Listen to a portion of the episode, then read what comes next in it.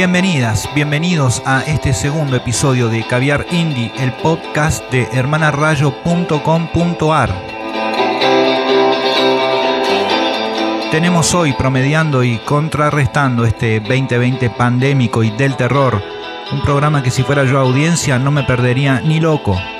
Soy Dani Cisterna, editor de HR y algunas otras cositas más, y te adelanto, me van a estar acompañando hoy Julia Arbós con un estreno de esos tracks que aquí clasificamos como de alto impacto, de lo que será su disco Monstruos Perfectos. También vamos a escuchar a Las Panteras Negras, instaladas de forma permanente en Buenos Aires, y su estreno también, el explosivo simple Angela Way.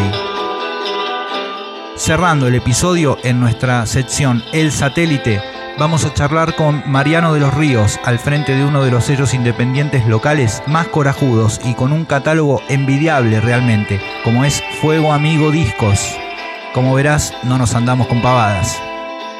Bueno, basta de glosarios y vamos directo a darle inicio a este banquetazo indie de hoy.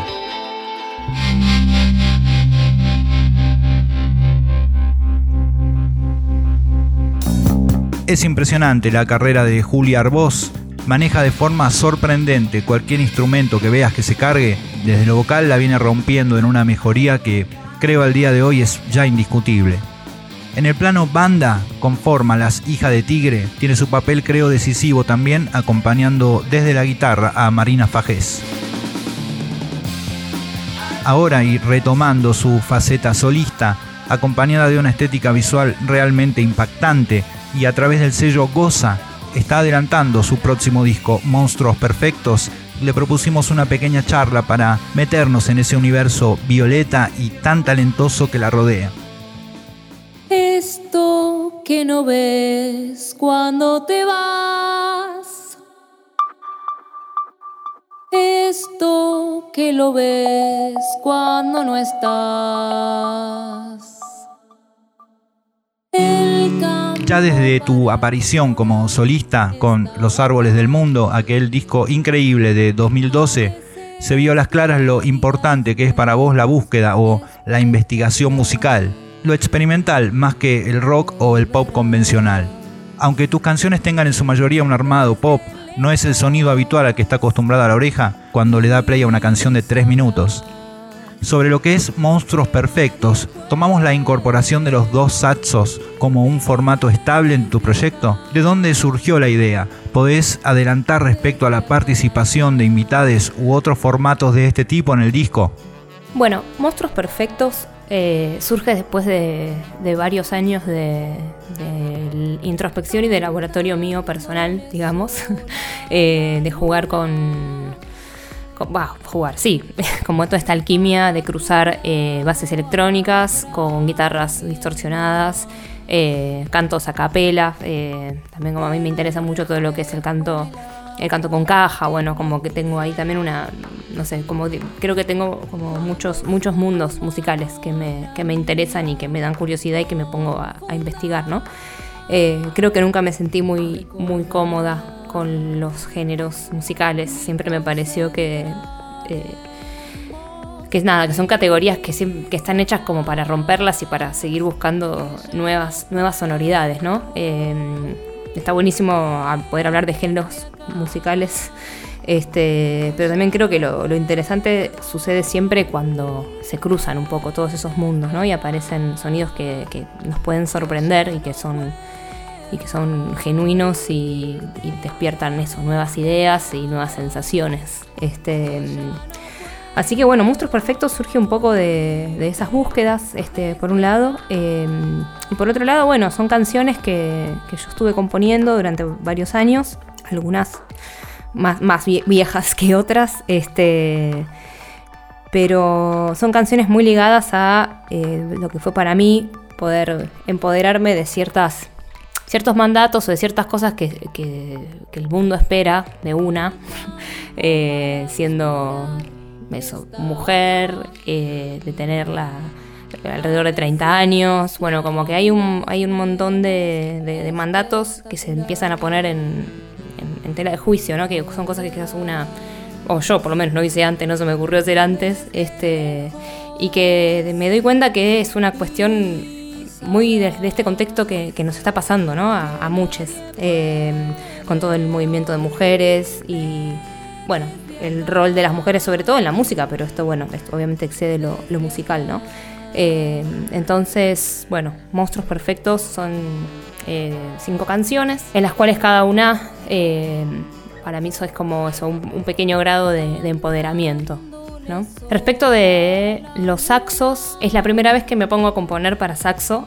Eh, con, los arreglos son para saxo tenor y barítono. En casi todos los temas son arreglos que, eso, que compuse yo.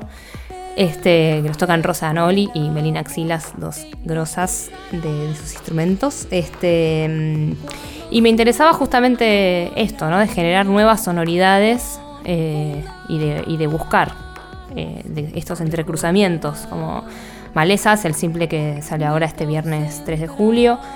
Eh, tiene como material de géneros muy distintos, ¿no? Porque tiene baterías y guitarras como del rock, porque las guitarras están súper distorsionadas, la batería resacada, pero bueno, todo también fusionado con, con, una batería súper filtrada y una cosa como del beat y casi un tema bailable por momentos. Eh, bueno, y bueno, y estos saxos que le dan como también de alguna manera este, este, este, calor de un instrumento acústico, pero tocado como bastante hacia adelante y eh, bastante como plano, ¿no? Hay algo de esa sonoridad que me gustaba también meter en, en, un tema como, bueno, como Malezas, que tiene como todo un juego de palabras, pero que a la vez ponen muy de manifiesto todas estas, estas cuestiones de los mandatos y de bueno, qué es lo que se espera de una mujer, que si es casada, que si es soltera, que, que bueno, como muchas, muchas cuestiones que, creo que me interpelan a mí en este momento, pero creo que también interpelan a un montón de, personas en, en este momento.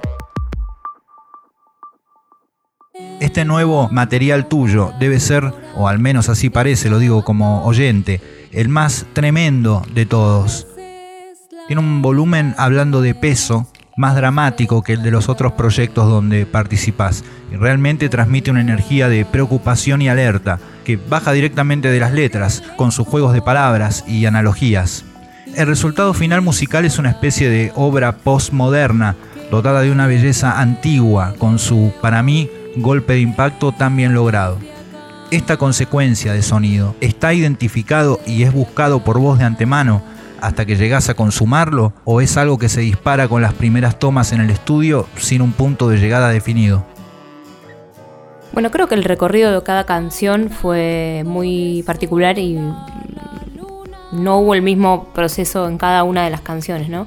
Eh, en el caso de Malezas, el simple que sale ahora, em, sí, desde siempre supe que era tenía que tener un sonido muy impactante, muy contundente, ¿no? Más que impactante, o también. Eh, y sí, como algo de. O sea, malezas lo podrías simplificar como diciendo corta la bocha. O sea, malezas es eh, un nivel de, hartazgo eh, viniendo de, separaciones. medio de. Es como, como un grito de. hay que hacer lo que se nos básicamente. Eh, sin obviamente descuidar a, otros, ¿no? Pero eh, sí, hay algo de eso que Malezas es cortito y al pie. Eh, y también, bueno, la cosa del juego de palabras es como dándole un poco de aire, ¿no? Y tratando de evitar la, solemnidad que muchas veces atraviesa todos estos temas, ¿no? Si, bueno, si quieres ser madre, si no quieres ser madre. Bueno, como que todas esas, esas preguntas aparecen. Este, y después, no sé, por ejemplo, el proceso de Desde Lejos fue bastante distinto.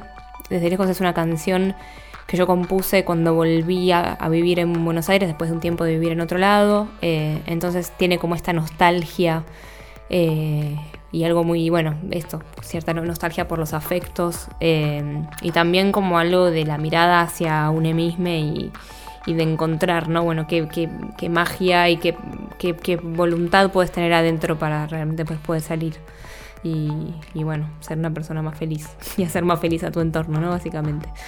Eh, y así, bueno, las distintas canciones, quizás el proceso con, con, no sé, hay, una de las canciones, antes no, que es toda electrónica, es el único tema que no tiene saxos, este, que sí, que salió en el verano prácticamente, es como el tema más nuevo. Eh, tiene como un laburo de electrónica, porque también sentí que, había algo en el espíritu del tema que, necesitaba ese tipo de sonido, ¿no? Como que me parece que el, el, sonido y la composición van bastante entremezclados. Y así como a veces la letra te la termina condicionando la música y la música la letra, y de ahí salís eh, si necesitas una melodía de saxos o de o una batería más fuerte. Bueno, también hay algo de los colores que, no sé, en mi caso por lo menos el proceso va, va todo bastante entremezclado y nunca es lineal, ¿no? Siempre es como espiralado. Y va, eh, bastante caprichoso aparentemente, pero bueno, es algo también como de confiar en el proceso de composición y de grabación y,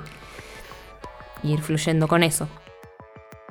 Toda esta búsqueda de la que hablamos requiere sin dudas y siempre de una muñeca hábil en la producción. ¿Qué grado de influencia tiene Gómez en lo que es tu Monstruos Perfectos? ¿Cómo es trabajar con él? ¿Es un trabajo en equipo? Sí, fundamental y compleja la figura del productor siempre. Eh, esta para mí fue la primera vez que, que laburé con un productor. Em, y bueno, lo, elegí a Gómez porque bueno, nos conocemos hace muchísimos años, organizábamos la fiesta sintomática allá lejos ese tiempo. Este es un, artista a quien, a quien admiro y quiero mucho personalmente, ¿no? Eh, y me parece que él es, él es muy hábil justamente para, para estos cruces entre lo analógico y lo electrónico y lo digital. Y eh, bueno, también el, recorrido de Gómez también dentro de su proyecto yo lo, he vivido eh, en, paralelo, ¿no? y hay algo de eso que me pareció aún después de grabar, porque yo lo contacté a Gómez después de haber grabado ya casi todo, eh, los saxos, las baterías, eso ya todo, todo grabado. Eh, y cuando tenía el resultado de la grabación, dije, acá la electrónica es una pata fundamental. Si bien yo eh, vengo hace tiempo explorando y de hecho las últimas veces que toqué sola eh, han sido con, pistas que armé, con baterías que armé yo en el, en el Ableton y etcétera. Eh, bueno, hay algo de la, de la cabeza rítmica de Gómez y justamente de su, de su habilidad para poder eh, juntar estos dos mundos. Me pareció que un día me desperté y dije, él es la persona con la cual tengo que hablar para seguir trabajando este álbum. Este, y la verdad que estoy, estoy muy contenta. Es una persona, eso, que, también lo conozco hace muchos años, entonces, bueno, hay cierta cosa de la, de la comunicación que siento que es súper fluido. Y bueno, es complejo laburar con un productor siendo... Eh, dedicándose a la música en la totalidad, ¿no? Porque desde la música independiente nos toca componer, eh, interpretar, difundirnos, eh, buscar qué es lo mejor, cómo nos conviene vestirnos, qué colores elegir, o sea, como que tenemos un montón de elecciones que hacer y bueno, de golpe empezar a trabajar con alguien eh, es todo un aprendizaje. A mí yo siento que me, que me, sirvió y que crecí un montón en el laburo con él y sí, es aprender a, trabajar en equipo y armar un equipo con, con otro a quien con, quien, en quien se confía, en su criterio y, bueno, donde se generan un montón de charlas y debates que, nos hacen seguir pensando y seguir puliendo y seguir perfeccionando el, proyecto, ¿no? Como con un interés en común. Cerrando ya, Julia, y agradeciéndote por haber participado de Caviar Indie, tenemos las dos primeras piezas de Monstruos Perfectos, que son Desde Lejos y el corte que estás estrenando, Malezas cuál es el camino restante en este momento dificilísimo para cualquier artista hacia la publicación del trabajo completo. ¿Tenés una banda armada para presentarlo en vivo en un eventual futuro cercano? El futuro está más incierto que nunca.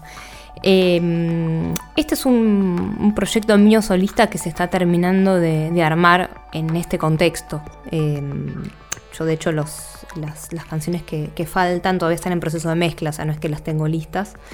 Em, pero bueno, el objetivo a corto plazo es en dos meses, más o menos, va a salir el, Monstruos Perfectos, o sea, el resto del álbum.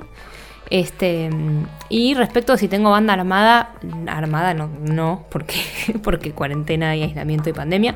Este, sí tengo, vengo laburando el, solo set, o sea, en principio el solo set, eso sí, ya, ya está armado. Eh, y bueno, será cuestión de, ir viendo pasito a pasito qué tipo de actividades se pueden hacer, cómo van abriendo los espacios culturales. Eh, obviamente me encantaría poder presentar el disco con la banda completa, con, con Meli Rosa en los saxos, la batería Ceci Gramático, bueno, eh, sería hermoso todo. Pero bueno, vamos a tener que ir viendo cómo, cómo, cómo vamos saliendo ¿no? de, de, esta, de esta pandemia mundial que, que nos toca vivir. Así que bueno, gracias Caviar Indy y Hermana Rayo por esta hermosa invitación. Vos podés sola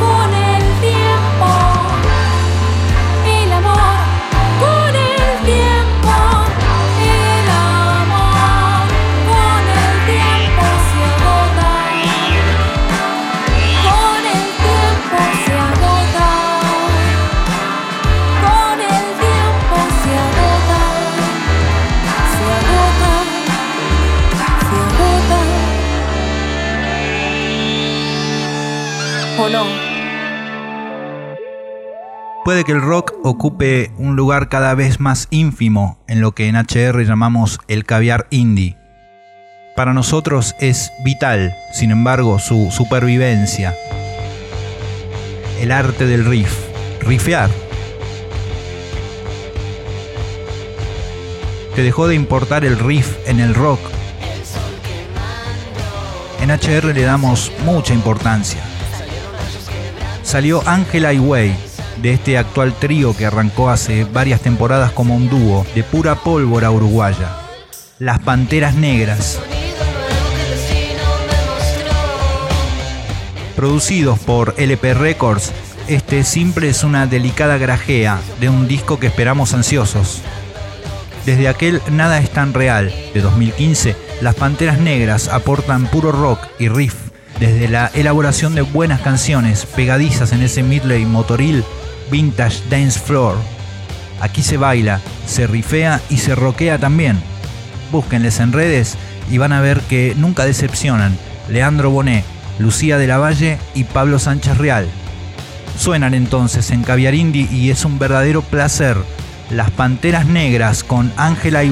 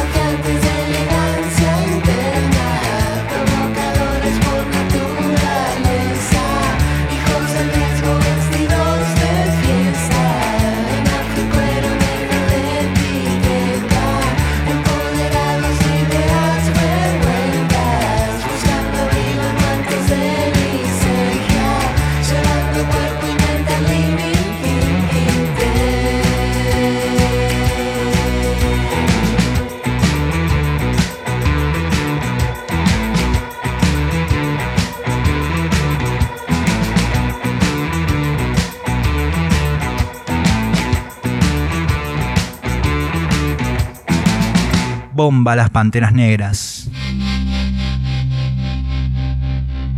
En la recta final de este episodio 2 de Caviar Indie y en esta nuestra sección El Satélite, invitamos a Mariano de los Ríos, integrante fundador del prestigioso sello independiente local Fuego Amigo Discos. No vamos a nombrar eh, a nadie del descollante catálogo de Fuego Amigo, porque sería tan obligatorio como imposible para nosotros detenernos a hablar de cada artista, así que para no faltarle respeto a nadie, charlemos directamente con Mariano ya que nos acercamos a la primera década en funcionamiento del sello. Sabemos que el término sello discográfico puede querer decir muchas cosas. En el caso específico de Fuego Amigo Discos, ¿cómo arrancó? ¿Cuál fue el primer impulso a meterse en este mundillo y qué función cumple cabalmente al día de hoy Fuego Amigo? Hola, buenas, ¿cómo va? Eh, un saludo grande a toda la audiencia de, de Caviar Indie y muchas gracias por la invitación. Eh, bueno, hay un pre-fuego amigo en realidad, que fuimos recolectando las ramas para, para la construcción del sello que fuimos hoy. Nosotros, esto nace a través de la amistad, más que nada. Eh, nos conocimos con Fernando Graneros en el año 2008, principio del 2008, y, empezamos a intercambiar discos y a desarrollar distintos tipos de encuentros en distintos tipos de bares de la ciudad. O sea, una vez por semana nos juntábamos y cada uno llevaba sus discos para intercambio o intercambiar MP3 en esa época. Yo no tenía computadora y Fernando me preparaba unos lindos MP3 para que yo pudiera tener mis propios discos de bandas de todo el mundo. También era como que, que veíamos que acá también se empezaba a generar como, como una movida y teníamos nuestras inquietudes. En ese momento íbamos también a fiestas y a lugares, pero nunca estábamos muy conformes con todo porque no nos gustaba por ahí la música de los lugares o cómo se manejaban. Entonces, una vez en un bar que, terminamos trabajando un año, en el viejo de bar, le propusimos al dueño de, de hacer un ciclo de cine con DJ sets los jueves por una vez por semana. Esos digamos que son los cimientos de, del buen nacimiento de, de Go Pop, que fue nuestro primer proyecto. En base a eso también producimos nuestras primeras fiestas o, conciertos con distintos tipos de bandas. El plan era, en esa época estaba muy de moda, o no de moda, pero sí hacía el movimiento platense bandas, entonces traíamos tres bandas de La Plata y tres bandas de Capital. Bueno, eso duró más o menos hasta el mediados del 2009 y con Fernando tomamos un poco de distancia por cuestiones de la vida, pero siempre continúa la amistad. A finales del 2009, Fernando le surge la idea de, lanzar un label o, de lanzar la página actual del sello, la que tenemos hoy, y empieza a reclutar distintos tipos de artistas. En ese momento eran Los Ángeles, Verde Oscuro y Goyeneche y sacó una serie de cuatro singles. Durante el 2010, Fernando me llega una propuesta de, de una amiga de ese momento, Lara Correa, de tener un programa de radio. Y yo en ese momento no tenía ni computadora, a lo que se le ofrecía a Fernando, y ahí como que, volvimos a encontrarnos. Entonces él con su compañera lanzaron un programa Hawaii Tropic, que reunía varias canciones, y, empezaba a producir las primeras fechas de, lo de los inicios de Fuego Amigo. A principios del 2011 yo ya tuvimos una reunión, nos volvimos a encontrar, volvimos a compartir y, surgió la, la idea de, de, comenzar a trabajar juntos y a desarrollar el proyecto. Una de mis inquietudes máximas era la de tener ediciones físicas porque para mí la obra estaba bien que estaba en internet pero tenía que, que suceder, ¿no? Bueno, y así comenzó, ¿no? Desde, en realidad comenzó en el año 2008 con GoPo y después se estableció con Fuego Amigo lo que es la actualidad, ¿no? Después casi sin darnos cuenta empezamos a, hacer como nuestro propio camino y a inventar cómo queríamos o cómo creemos que es la situación de, de llevar a cabo un sello independiente. Entonces empezamos a, realizar un, unos primeros compilados, las primeras ediciones físicas con, con mixtape de los artistas, hasta que, que, empezaron a pasarizar los primeros EP de aquella, en aquella época. Y bueno, empezamos a producir nuestros propios conciertos, ciclos y, y, bueno, y se fue construyendo lo que es el catálogo hoy que, que bueno, ya tiene 10 años de vida y, bueno, 170 o muy cerquita de, las 170 ediciones. Trabajamos con un montón de tipos de artistas y también siempre fuimos abiertos a, a nuevas propuestas y, y a eso. Y hay algo que mantenemos también desde el principio que es el de, la unión hace la fuerza, como quizás una frase trillada, pero, pero que es real, siempre, siempre estuvimos abiertos a conocer nueva gente, a compartir y a construir. Y bueno, y así fue, fue más o menos como, como se va construyendo el día a día también en la actualidad de- del sello. Este es uno de los sellos con mejor ojo o paladar, utilicen la imagen que quieran, cuando se trata de asuntos de curaduría y respaldo. ¿Cómo se pone en marcha en lo general el contacto entre las o los artistas y el sello? ¿Cómo acciona con el correr del tiempo? Muchas gracias Dani por, por las palabras que expresas en la, pregunta. Eh, ¿Cómo nace el contacto con los artistas? Y por lo general de distintas maneras, pero la idea es más o menos siempre la misma. Creo que la número uno es no cerrarse en un género, sino que el sello no tenga un sonido, sino que tenga muchos sonidos. Y el plan fundamental son dos. Que, que su música nos parece interesante, que nos guste, que nos llegue, tratar de encontrar eso, que sea distinto, que no se parezca a otros artistas o que, o que tenga su propia personalidad como artista. Y el punto dos también es eh, los valores humanos, ¿no? Eso también tratamos de cuidarlo bastante porque sabemos que esto nace de la amistad. Entonces vamos teniendo una idea de, o distintos, distintos tipos de, de, de ideas, porque cada, cada banda es un planeta distinto, cada proyecto artístico es distinto, entonces tratamos de adaptar la realidad del sello a lo que el artista propone, algo fundamental para, para sumarse a al catálogo o a la familia o al club, como lo solemos llamar, eh, es que el artista esté comprometido con, con su obra y que tenga ganas de desarrollarla y que tenga ganas de compartir. Eh, el sello apoya artistas, esa, esa es nuestra función y nuestra función es difundir, apoyar, producir y construir en base a eso, a soñar juntos o, y, a, y a darnos el gustito de ese de poder compartir con alguien que uno admira, llevarle el día a día. Entonces, el requisito es ese. A nosotros no, no nos interesa tampoco hacer de productora o, estamos buscando la popularidad de un artista, pues si no obviamente no tendríamos un sello indie y estaríamos buscando productos más que, que grupos musicales. eh.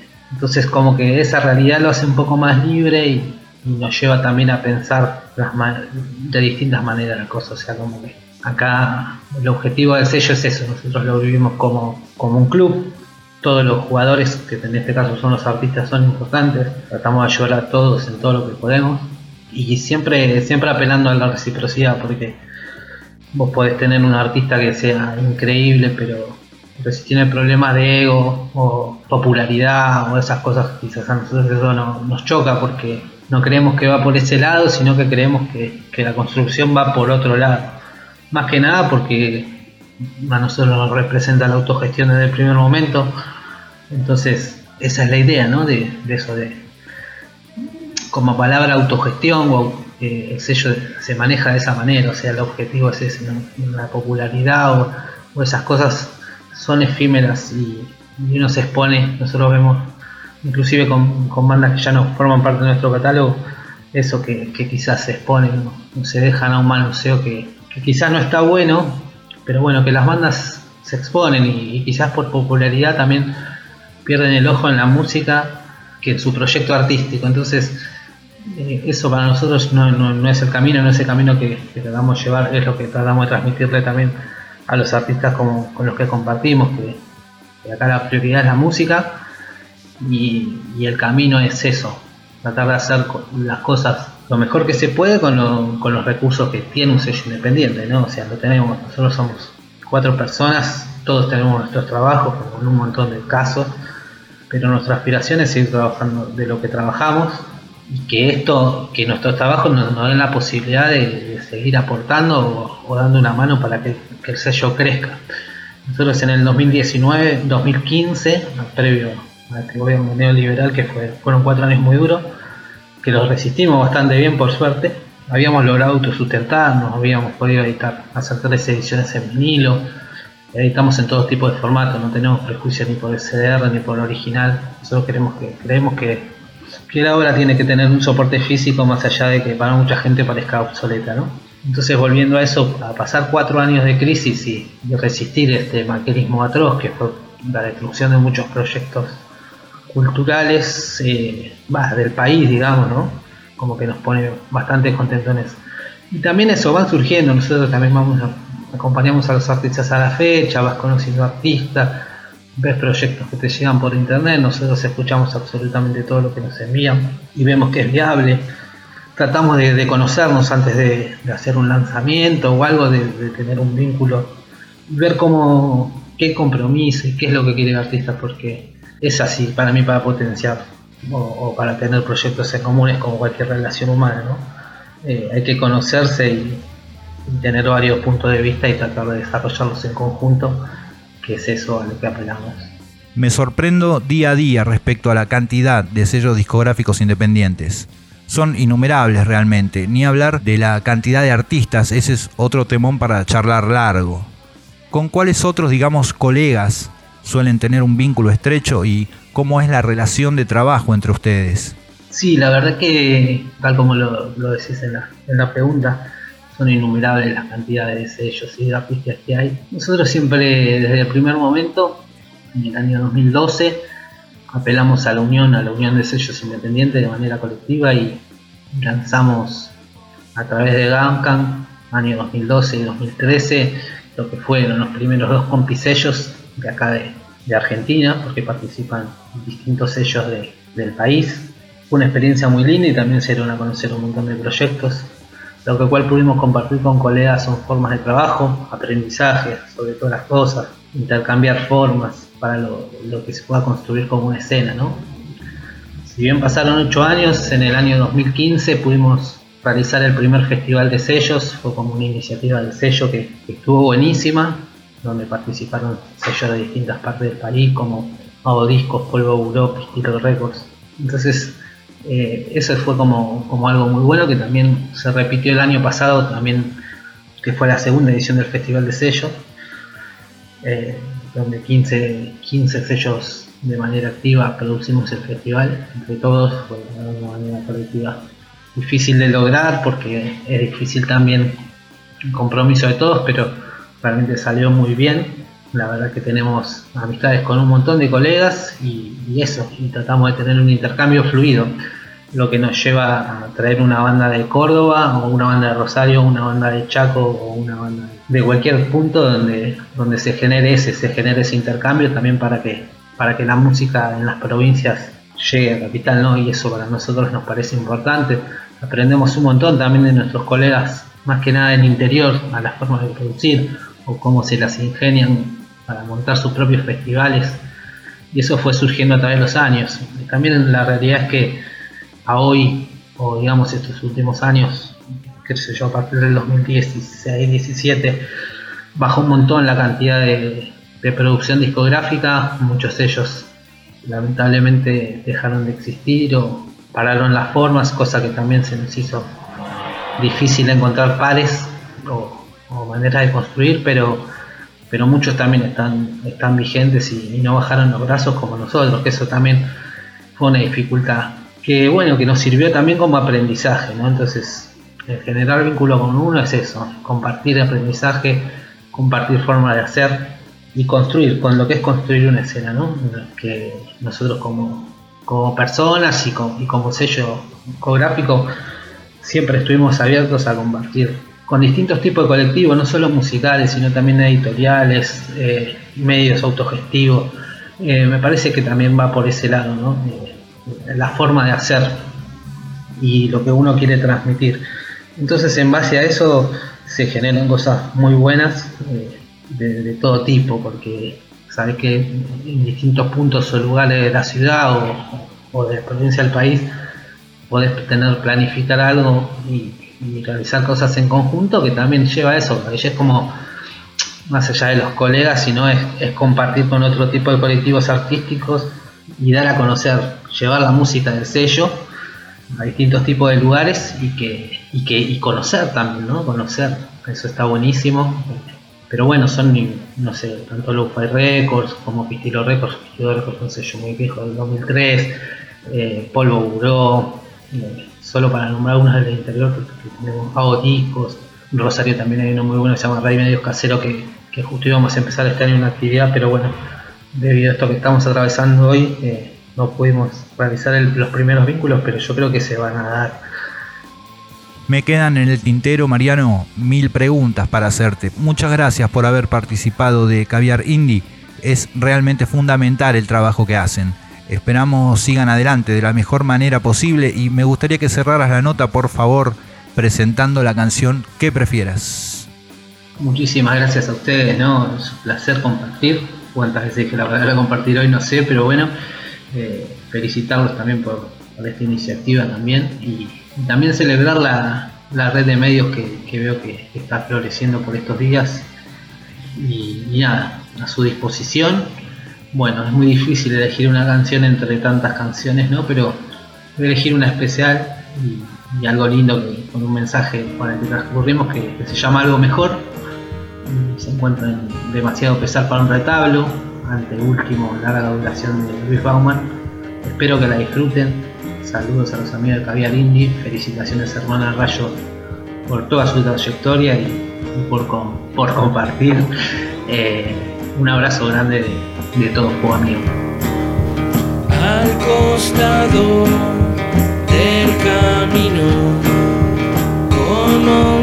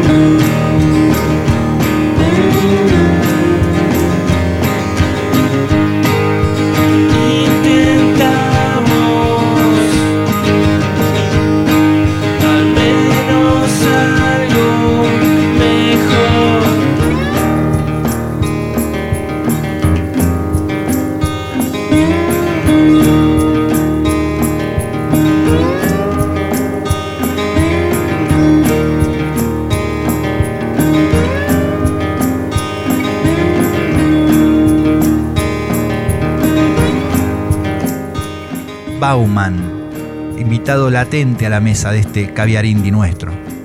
Despidiéndome, les agradezco fundamentalmente a todos en el caviar indie de hoy, a Julia, a las Panteras, a Mariano, claro, a los Dead Truenos y a vos, como dicen en un diario, que llegaste hasta acá.